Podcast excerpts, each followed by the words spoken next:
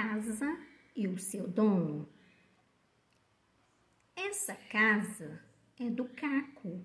Quem mora nela é o macaco. Essa casa é tão bonita. Quem mora nela é a cabrita. Essa casa é de cimento. Quem mora nela é o jumento.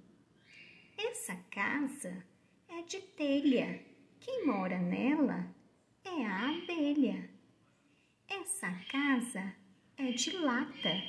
Quem mora nela é a barata. Essa casa é elegante. Quem mora nela é o elefante. E descobri de repente que não falei de gente.